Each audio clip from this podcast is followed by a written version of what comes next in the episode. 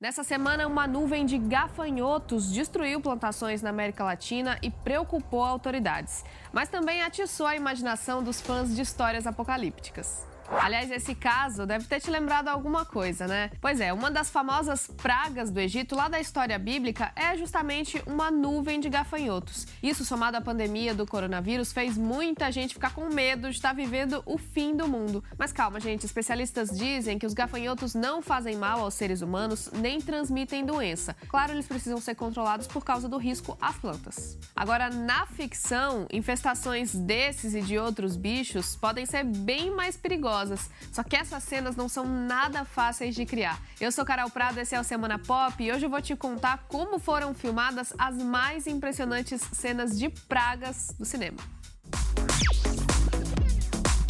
Começando por uma sequência que também mostra uma nuvem de gafanhotos, é uma das mais marcantes de O Exorcista 2. Essa continuação do clássico do terror foi um fracasso de crítica, só que não foi só isso que deu errado não, viu? O roteiro teve que ser refeito várias vezes por causa de desavenças entre o diretor e os roteiristas. Aliás, o próprio diretor contraiu uma infecção durante as filmagens e isso atrasou e gerou um prejuízo enorme para a produção.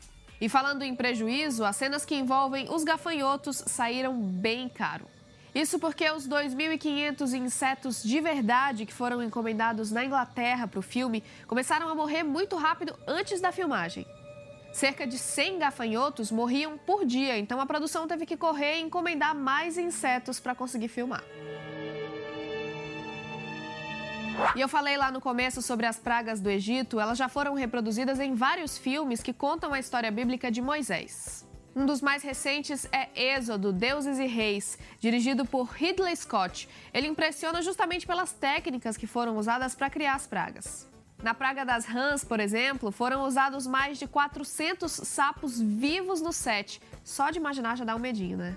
Para criar a praga da chuva de granizo, a equipe de efeitos especiais criou 30 canhões que disparavam bolas de polímero com características parecidas com as do gelo. Tudo claro, reforçado com efeitos feitos no computador. Ao todo, o filme custou 140 milhões de dólares e arrecadou no mundo todo 268 milhões, uma bilheteria que não foi considerada muito animadora. Para piorar, o filme ainda foi censurado no Egito. As autoridades de lá disseram que ele conta uma história distorcida. E olha, falando em sapo, eles são os protagonistas da cena mais famosa de Magnolia, filmaço de Paul Thomas Anderson, que ainda rende muita discussão.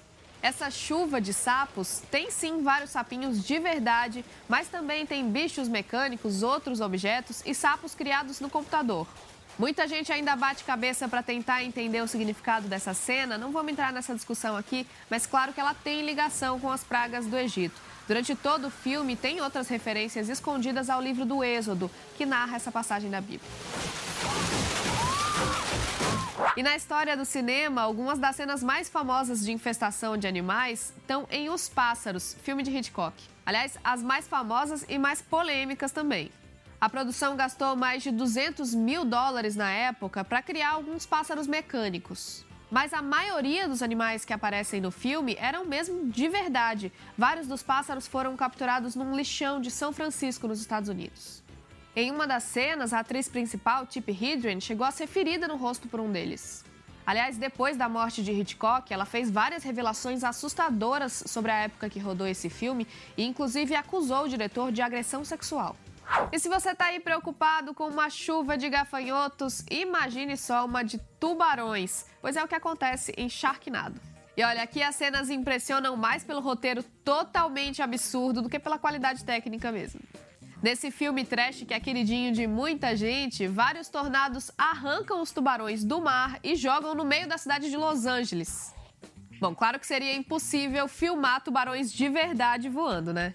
Então os atores tiveram que fazer esse baita esforço de imaginação atuando numa tela verde e aí tudo foi inserido por computação gráfica. Bom, uma coisa é certa, melhor gafanhoto do que tubarão, né? E antes de terminar, eu tenho um recado dos meus amigos do Fora de Hora. Ouve só. Oi, Carol. Aqui quem fala é o Paulo, apresentador do telejornal Fora de Hora. Oi, oi, oi. Aqui é a Renata, também sou apresentadora do Fora de Hora. E aqui é o Pedro Rezedak, que substituiu o Paulo quando ele abandonou o trabalho. Não sei se vocês lembram disso. Então, Não abandonei nada. Bom, a gente tá aqui pra dizer que o Fora de Hora voltou agora no formato de podcast. Porque sem humor fica tudo mais difícil, né? Fica complicadinho. Olha, toda terça-feira sai um novo episódio, tá? Falando de tudo. Tem política, comportamento, esporte, até cultura pop. Nunca ouvi a gente falando disso. É. É, eu também nunca vi. Não, às vezes a gente fala de cultura pop sim, mas também tem a presença de convidados especiais, como a doutora Clarissa Girão, o Miltinho Figurante, o presidente e outras personalidades aí do Brasil e do mundo. Esperamos vocês em todos os agregadores de podcast. É só procurar lá por Fora de Hora. Abraço, Carol. Valeu, pessoal. Não vai perder, hein, gente? Esse foi o Semana Pop. Se você tá me ouvindo em podcast, não esquece de assinar aí pra não perder nenhum programa. Até mais.